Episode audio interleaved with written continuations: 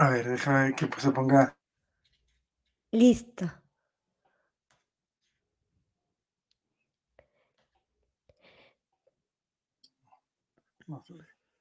¿Listo?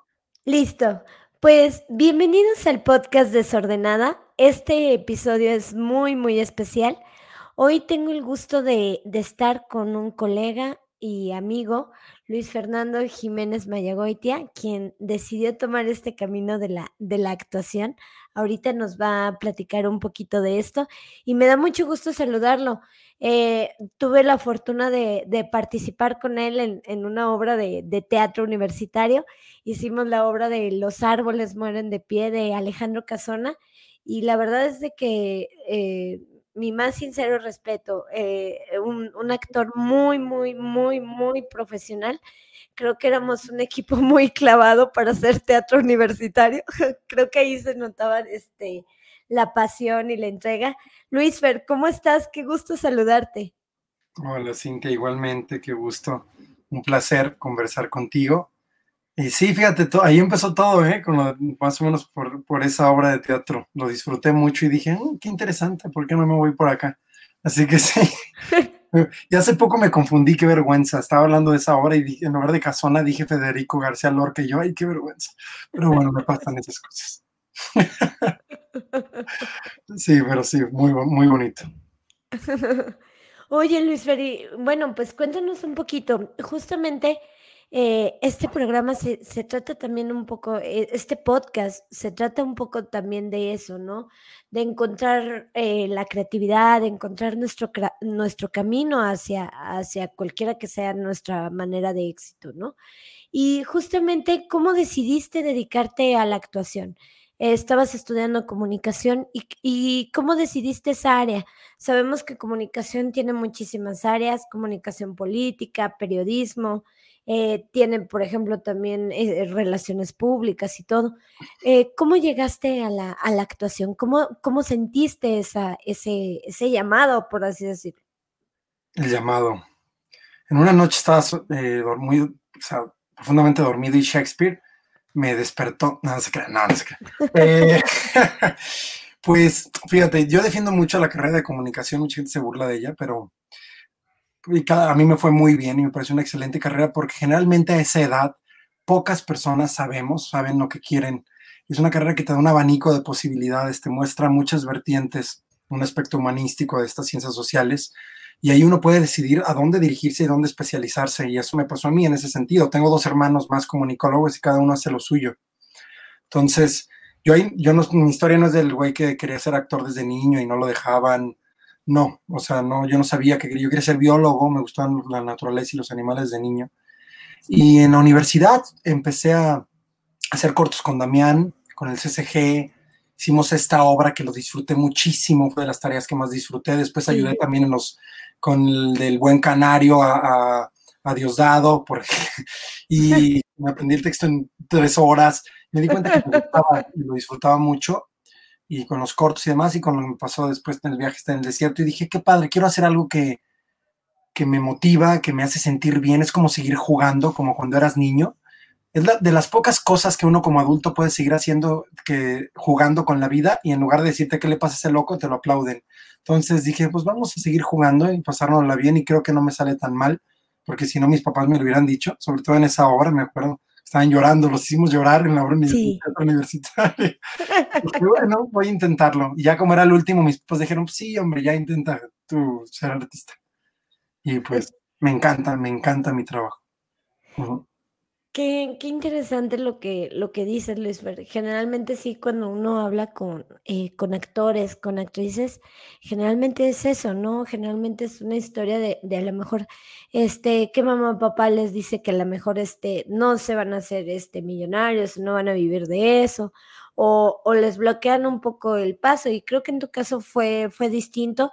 Incluso eh, fue un proceso quizá muy natural, muy de, descubrimiento, muy orgánico, se podría decir. Y, qué gusto me da, me da escucharte de, eh, decir eso, porque sí, creo que eh, fue una obra que, que como que todos encontramos a lo mejor este, algún sentido y, era, eh, y era teatro universitario. Y yo me acuerdo que llevamos la superproducción, llevábamos libreros, nos aprendíamos los diálogos, ensayábamos por horas y por horas. Eh, era mucho la dedicación. Me acuerdo que incluso otros maestros eh, se quejaban un poco de que no los pelábamos en otras en sus clases porque estábamos este, estudiando lo de la lo de la obra de teatro, ¿no? Entonces creo que sí habla de, de una pasión por lo que haces y por lo que por lo que sientes. Y también en este en este camino me gustaría saber eh, ¿con cuál ha sido el reto más importante que, que te has encontrado? Mucho se habla en, el showbiz, eh, justamente, por ejemplo, hace un ratito estaban los, eh, los premios Metro, ¿no? Entonces, eh, ¿qué ha sido, ah, qué ha sido lo, más, digamos, este obstáculo? O a lo mejor, ¿qué, ¿qué, es esa piedrita que a lo mejor te has encontrado en, en el camino de este mundo, de este mundo actoral? ¿Qué, ¿Qué ha sido ese, ese pequeño obstáculo que has sabido sobrellevar? Pues pequeño, fruta, grandotes obstáculos por, por, todos lados. Sí, los metro, creímos que nos iba a ir muy bien con, con la obra que acabamos de hacer de cuando la lluvia dejé caer, pero pues no nos fue como esperábamos, no sé qué pasó. Bueno, sí sabemos qué pasó, pero ya son temas muy privados para hablar, o suposiciones, ¿no? Eh, te hubiera gustado mucho esa obra, te hubiera gustado mucho. Ojalá que la volvamos a montar y la veas. Y la claro que sí, con gusto. Sí, de verdad, de verdad, espectacular. La piedrita, sí, a ver, son personalmente creo que a lo que me ha ayudado mucho es tener paciencia, tener paciencia, perseverancia, pasármela bien con cada proceso, porque llevo ya ocho años acá y siempre ha sido maravilloso, aunque a veces no tengas para comer, ha sido maravilloso. He disfrutado cada momento, no estoy ansiando estar en Hollywood, no estoy ansiando nada de eso, estoy ansiando cada paso intentar hacer mejor las cosas y creando una carrera, por algo le dicen carrera, es tan cierto eso, y disfruto mucho el proceso donde estoy, lo que me ha pasado, y eso hace que, esté, que, que, que no me desespere. Mi propósito no es tanto exterior, es muy mío, y creo que eso también me te da una ventaja, no estar añorando cosas, a que no te importe mucho lo que te digan los demás, ofensas o, o alabanzas. Entonces, eso me, me, ha tenido un camino en calma, porque pues mucha gente me debe de ver güerito y no me conoce, cree que soy rico y que me han ayudado. Yo estoy aquí por chingarme y por hacer castings y por salir, ajá, o sea, por un trabajo constante y, y, no me gusta andar lamiendo botas a gentes que no, ni, ni siquiera voy a muchas fiestas con gentes de, uh, no sé, no, me, yo trabajo y es ahí donde he conocido gente trabajando. Entonces, y porque no me gusta ese mundo, porque existe. Eh, me gusta conectar y voy a fiestas con gente que realmente me cae bien y no, no estar en este mundo de apariencias porque eso tarde o temprano cae y a nadie engañas. O sea, te puede ir bien inmediatamente, pero en los años vas a decir en qué momento, en dónde estoy parado, quién soy. Y ese vacío es muy peligroso, es donde muchos caen en, en cosas muy fuertes, ¿no? Pero en personalmente ha sido ese y de ahí en más, pues está lleno de, pues, compadrazgos, de sesgos, de, de espejismos, de senderos difíciles de transitar porque, porque están muy herméticos, todo esto que ya sabemos, ¿no? Pero bueno, uno es trabajar y te vas contando con gente que va valorando tu trabajo, que va haciendo y mejorar y siéndote honesto contigo mismo cuáles son tus debilidades, tus fortalezas, para qué eres bueno, para qué no. No podemos ser todólogos. y, ahí vas logrando algo, ¿no? Y fíjate que el escribir y tener mis, mis cosas aparte me ayuda mucho también a estar en calma cuando no hay mucho trabajo y demás. Es bueno tener tus eh, labores aparte, tus gustos, tu, no solo todo estar en la actuación, no enfocar todas tus manzanas a la misma canasta, ¿cómo dice? Claro, todos tus huevos. Todos tus huevos en la misma canasta. Oye, Luis, y hablando justamente de este proceso creativo, eh, me llama mucho la atención, por ejemplo, hablando esto de la escritura. Muchos escritores, por ejemplo, salen a caminar antes de ponerse a escribir. Hay otros que lo hacen por la mañana, otros por la noche. Tú cuando vas a, interpretar un personaje, sea cine, eh, sea también a lo mejor teatro o cualquier medio, Eh, ¿Cuál es tu proceso creativo? Te dan el, dan el personaje que haces en el, en el casting y cuál es tu proceso creativo para crear este personaje. ¿Cómo le pones una voz? ¿Cómo le pones una pisada? ¿Cómo le pones eh, esa imagen, esa, esa voz? Depende, depende, Cintia. Si hay cosas televisivas que no tienes el tiempo para, eh, bueno, yo no lo he tenido, no, soy, no he sido protagónico en algo muy muy cañón de televisión y no sé, no me han dado el tiempo con los personajes que he hecho para realmente generar algo, un trabajo como te gustaría, actoral, tienes que tener más herramientas inmediatas, estar abierto a la improvisación, abierto a cambiar, que el director te cambie todo en ese momento. Entonces, tú, ya creaste un personaje y no es lo que quieren. Entonces, en esta manera la televisión es todo de una manera distinta, muy padre también, pero distinta. Comerciales pues, también es otro lenguaje. Y pues en teatro es donde puedes tener luego más tiempo de, generar, de ir pasando por capas y luego decir, con este trabajo con Enrique Singer para esta obra, cuando le de, dejé de caer fue maravilloso, un director maravilloso, lo quiero mucho, muy paciente, llegábamos a puntos, no es por acá, pues volver a empezar y puedes decir, puta madre, pero después te das cuenta de lo, lo, enriquecedor que es y de las cosas que puedes llegar a lograr que ni te imaginabas con la repetición, con la paciencia, que a veces yo soy muy impaciente en esas cosas y digo, güey, si me, cuando le echo, cuando trabajo de esta manera, puedo lograr cosas muy interesantes como actor, digo, sí, puedo ganarme un Ariel, como no, puedo ganarme lo que sea, ¿no? Hablando de si literalmente trabajo, estoy ahí, conecto con cosas con verdad y con directores como Enrique, pues se logran cosas maravillosas y hay un proceso hay un proceso muy interesante. Entonces varía dependiendo del proyecto. Sin embargo, por ejemplo, para la escritura, justo lo que decías de salir a caminar o así, yo necesito para realmente creo que conectar con ideas que para mí valgan la pena, que es la inspiración, justo es viajar, caminando, tener momentos para mí en calma, darme ese tiempo generalmente con la naturaleza y de introspección o leyendo algo más que realmente sea muy, muy enriquecedor o conversaciones enriquecedoras que te inspiran para, para, generar una idea, ¿no? Y también eso pasa con los personajes, hay cosas que te inspiran para, para llegar a ellos y, conectar con esa parte de ti que tiene eso de ese personaje. Oye, Luis Ferri, platícanos un poco de, de, tu trayectoria. Eres, eres un actor joven, eres también un actor muy versátil, que eh, tienes el perfil incluso para hacer televisión, para hacer teatro, para hacer este cine. Eh, platícanos un poco de tu, de tu experiencia, ¿Qué, qué, qué has hecho? ¿Qué tanto has hecho en estos 10 años que, que prácticamente no eh, hemos egresado de la, de la universidad? ¿Qué tanto has hecho de, de qué tantas producciones o qué, en, qué has, en qué has estado? Ay, Cintia, pues sí.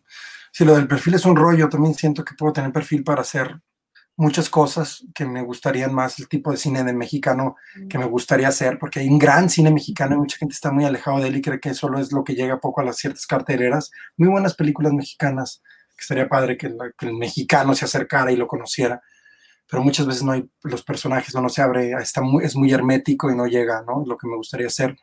Televisión, pues es muy difícil, hay mucho, pues galán, pero hay súper galanes de 1,90, mamados, bla, bla, y con conexiones y pues, también es difícil, no creas, de repente uno está perdido ahí como todos, todos tenemos las mismas batallas con, de diferentes ángulos. vale la pena tener empatía entre los compañeros. Eh, lo, pues, lo que he logrado de verdad es lo que hice de Luis Tonder, que es este superhéroe, una miniserie que está en YouTube y está muy padre. Hice como seis castings y callbacks y callbacks y callbacks y trabajo y, y pues ahí está y está padrísimo y esperemos que siga.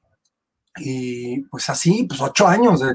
para, me acuerdo que en los primeros cinco años de mi vida hice como dos, tres comerciales y en dos años he hecho más que, o sea, por perseverancia y pues uno está donde, donde te volteen a ver, donde valoren tu trabajo, sin importar si es lo si es comercial o artístico, pues donde valoren tu trabajo, uno va, estás ahí, estás prestando un servicio, yo presto un servicio y con el dinero que me dan hago documentales, escribo libros, yo sé lo que hacer, pero donde valoren mi trabajo ahí voy a estar, ¿no?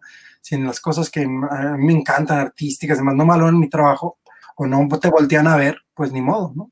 Entonces uno va valorando y disfruto mucho todo, disfruto mucho hacer publicidad, hacer series, las series que he estado, pues, por ejemplo, la primera que estuve un poquito más grande, Rosario y Tijeras, que estuve siete, ocho capítulos, fue porque tenían mi casting, estaba pelón, me tenían pelón por una, una microobra que hice con Iván Tula, que para mí es un gran director, y era un pelón, era un ponedor y estaba pelón y me tenían en casting pelón, entonces dijeron, este güey parece malandro, sí.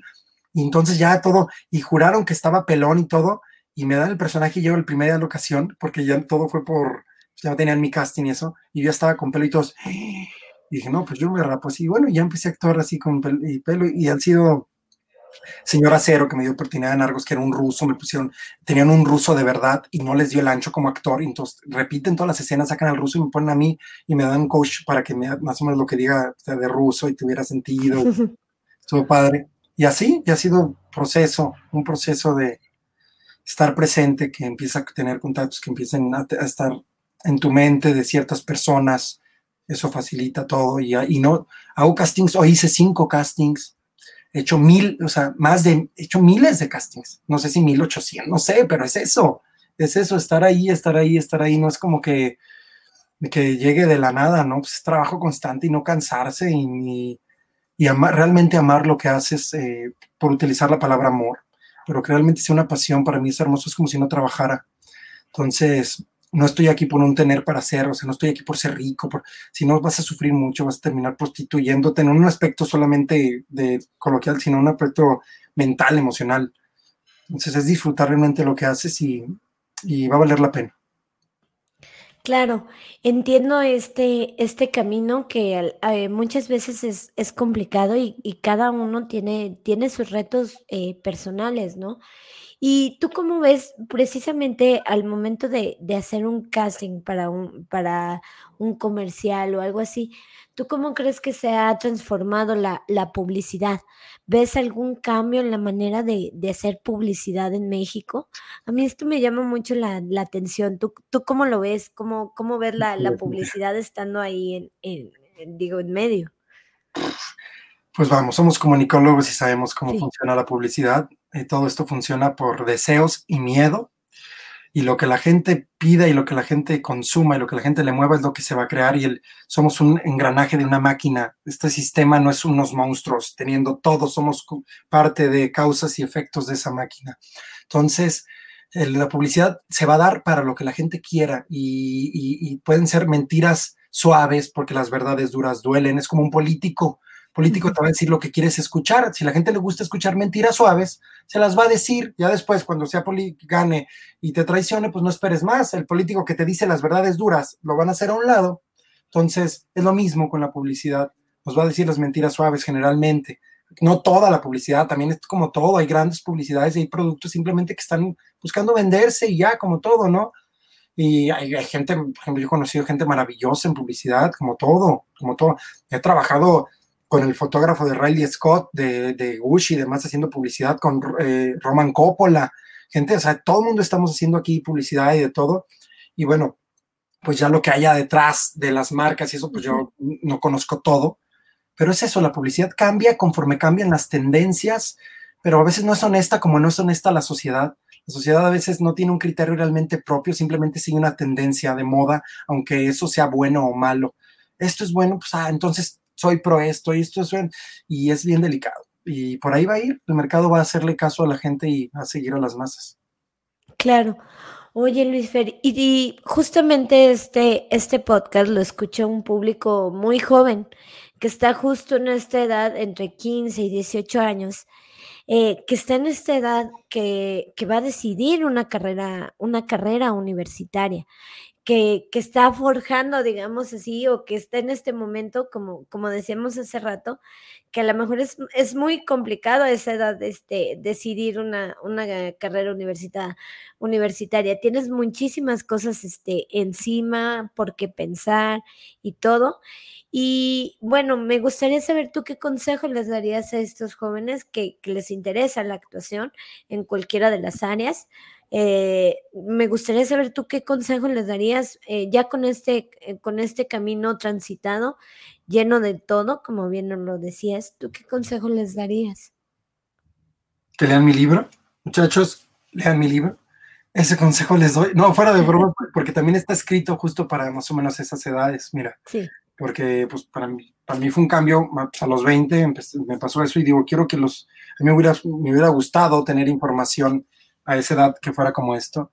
Y justo, pues, por ejemplo, la Universidad Marista, para la prepa me pidieron para los alumnos y, fue maravilloso.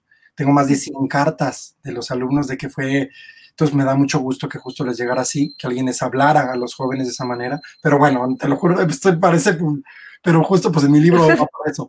Y ya para la actuación en particular, unas, pues es, es, lo mismo que en todo. Una, no hay que tener, no se desesperen, no se desesperen si no saben qué hacer a esa edad, es súper normal. Saber qué quieres en la vida es de las cosas más difíciles. La gente puede, los adultos pueden engañarte aparentando que supieron qué hacer o que saben, muchas veces no saben aún. Y ya son, o no les gusta lo que hacen. Porque, exacto, porque nunca supieron lo que era uh -huh. realmente, porque no dieron tiempo. Estamos a la universidad muchas veces sin saber qué. En este, yo recomendaría que buscaran hacer algo que realmente los haga sentir bien. No, no, no busquen siempre el tener para ser, sino el ser para tener. No busquen el, es que hijo esta, esta, carrera por dinero, porque me da más dinero. Lo más seguro es que van a tener una vida un poco mediocre en ese sentido y, se, y aunque tengan dinero, es que es, un, es, lo que hablabas del éxito, el éxito es muy subjetivo. Eh, puedes engañar a la gente con ¿no? cosas y digan, mira cuántas cosas tiene, pero ti no te vas a engañar nunca. Y las cosas tarde o temprano te van a aburrir, como un niño le aburre tener todos los juguetes del mundo. Eso no te va a hacer feliz. Eso es un engaño, en que la gente no escuche, porque cuando tienes carencias, de todos modos quieres saber qué se siente tener, pues sabrá, sabremos qué se siente, pero vale la pena más bien hacerse caso a lo que realmente te apasiona, que te hace sentir bien, y automáticamente haciéndolo, dicen en el Bhagavad Gita, los hindúes, no añores la recompensa de la acción. Siendo lo que realmente te apasiona, tarde o temprano todas esas cosas en espiral van llegando y vas a tener lo suficiente vas a tener lo suficiente para estar bien, para pasarla bien. No se trata de no tener para comer, obviamente no, pero esas cosas van a llegar y vas a tener lo justo. O sea, se trata de vivir bien, no de tener más y más. Tener una chimenea, tener dos chimeneas donde te calienta más que tener una, tener dos te va a quemar. Entonces no uh -huh. se trata de eso.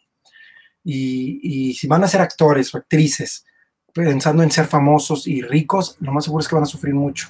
Realmente si quieren ser esto, hacer esto se vale querer eso, ¿eh? se vale, pero que, que, realmente les guste, que realmente lo disfruten, que realmente consuman cine, teatro, que realmente sepan eh, que, que, ustedes les ha cambiado, qué es lo que quieren darle al mundo. Se vale, se vale quererse dar algo y querer dar, dar algo al mundo, algo bonito, no solo querer recibir, recibir y recibir. Oye, Luis y fíjate que platícanos también un poco de tu libro. ¿Cómo fue este proceso de, de publicación? ¿Cómo, cómo llegaste a, escribir este libro a, a, a, una corta edad, no? Hay autores que comienzan a escribir. Esto también nos habla de un proceso y que para el arte no hay una edad. Hay actores, hay este, escritoras que comienzan este, a escribir a los 40, 45 años, ¿no? Entonces, eh, si mal no recuerdo, creo que Bukowski comenzó a escribir a los 40. Entonces, mm, me gustaría saber cómo, cómo le hiciste para publicar un libro, cómo fue tu proceso. Sí, pues es que no, buen punto también, no hay, no hay momento, ¿no? Para empezar a escribir, sobre todo para empezar a hacer casi todo, pero pues arte que no existe edad, ni también son puros sesgos, puras limitaciones. Entonces, yo empecé porque, ten, porque tuve algo que decir, Cintia, tuve algo que decir, lo que me pasó en el desierto cambió mi vida, eh, fue un despertar de conciencia, es una palabra, un término adecuado, que le queda corto, pero pues intentamos, y, tuve algo que decir, estaba sumamente inspirado, estaba viendo el mundo desde otra perspectiva, estaba, había vuelto a nacer, me sentía más activo, más elocuente, más lúcido. Empecé a leer mucho porque me tenía las ganas de aprender, decir que estoy viviendo. Entonces digo, tengo algo que decir, todo esto que me está llegando vale la pena, que a mí me hace bien, me, me hizo bien, vale la pena compartirlo. Estuve, estaba inspirado, tuve algo que decir y eso inició inició como un chingo de faltas de ortografía, chingo de error, y no importa, no importa, eso es lo de menos, es, si tú, es lo de menos, el, la parte técnica es lo de menos cuando hay, fondo, es como un guion de cine, cuando realmente es bueno hay fondo, no importa si tiene errores ortográficos, lo, es lo de menos, vas puliéndolo para que se entienda mejor, claro, pero no es lo más importante, sí, no es lo más importante, lo más importante es tener eso importante que decir, hacerlo por ti, no, no hacerlo pensando en cómo lo van a recibir los demás, ahí ya te estás fallando tú vas creando primero con esa inspiración real y vas creando este camino para que se entienda de la manera más sana posible, lo vas llevando a, la parte tangible, lo más puro que puedas de tu idea, porque es imposible llevarlo totalmente y que sea lo más puro posible y se haga tangente. Y pues es un, es un rollo, es otro mundo como el de la actuación, el mundo editorial y también es complejo, también es qué es lo que, qué es lo que vende, es como todo. Ahorita tengo otros libros para publicar, espero el próximo año publicar el segundo que me parece muy bello. Y, y, y pero esto lo, lo, hago, esto es un, como un regalo para mí, no, o sea, no me importa si se venden muchos o no, esto es, no lo quiero meter en este mundo de, de, de ganancia económica, si se da totalmente aparte, por eso me llevó siete años publicar el primero con calma, este lo terminé de escribir en 2020 y tengo calma para publicarlo, o sea, es, está en otro rollo, en otro mundo, quiero compartir y, que sean como mis hijos eh, idílicos. Claro, Luis Fer, y si, alguien de los que nos está escuchando, nos está viendo en este momento, o quizá después en cualquier plataforma de YouTube, de Spotify, eh, si nos están viendo y, les interesa este libro, les interesa eso que, tú tienes que decir, ¿dónde, ¿dónde, lo podemos adquirir o cómo te podemos encontrar a ti en redes para, para eh, contactar este libro? Eh, bueno, está en Amazon, pero está más padre el que yo tengo, mejor calidad de verdad, mando autografiado. Pues me encuentran en Facebook Luis Fernando Jiménez Mayagoitia, Instagram Luis Fernando Mayagoitia, y ahí mismo eh, me contactan, me pasan los datos de transferencia y se les envía el libro. Se ha enviado a todos lados, entonces llega. Y Correcto. Luis Fer, pues qué gusto tenerte en este, en este programa. Eh, muchísimas gracias por estos consejos estando en este mundo, en este mundo actoral. Muchísimas gracias, porque siempre es complicado estar en un ambiente creativo, ¿no? Estar en un ambiente más que creativo, yo creo que siempre es complicado eh, hacer arte en México. Eh, no sé, creo que yo pensaba que me iba a salir un, uno, dos, cinco episodios de un podcast y ya, se, ya llevo 62 con este, porque 62 episodios, porque realmente hay mucha tela de donde cortar. Hay muchos perfiles como tú y como todos los demás entrevistados que realmente tienen algo que aportar o están haciendo arte. Siempre lo digo, ¿no? Están haciendo arte a veces en, contracorriente, ¿no? Eh, por muchas cuestiones de la vida, pero, pero es algo, es, es un llamado o es, ese, es esa pasión que a veces se siente por, por hacer arte. Entonces, muchísimas gracias por tus consejos y más eh, para este público joven que ahorita está, está decidiendo y está tomando, eh, está tomando ese camino. Muchísimas gracias por, por todo, también por tu tiempo y por tu espacio. Ay, muchas gracias a ti, Cintia. Y sí, sí es complicado hacer arte aquí en todos lados, pero sabemos por qué aquí, pero lo vale. Siempre va a valer intentarlo, por lo menos realmente intentarlo. Y gracias, gracias y espero que escuchen con calma y con gusto. Y te veo pronto, amiga. Ojalá que nos juntemos los de la uni. Pero bueno, te mando un beso. Gracias. Gracias. Y no se olviden de escuchar el podcast Desordenada. Si no pudieron conectarse a esta transmisión, pronto estará en todas las plataformas tanto eh, como Spotify, Apple Podcast y YouTube. Gracias a todos. Ajo.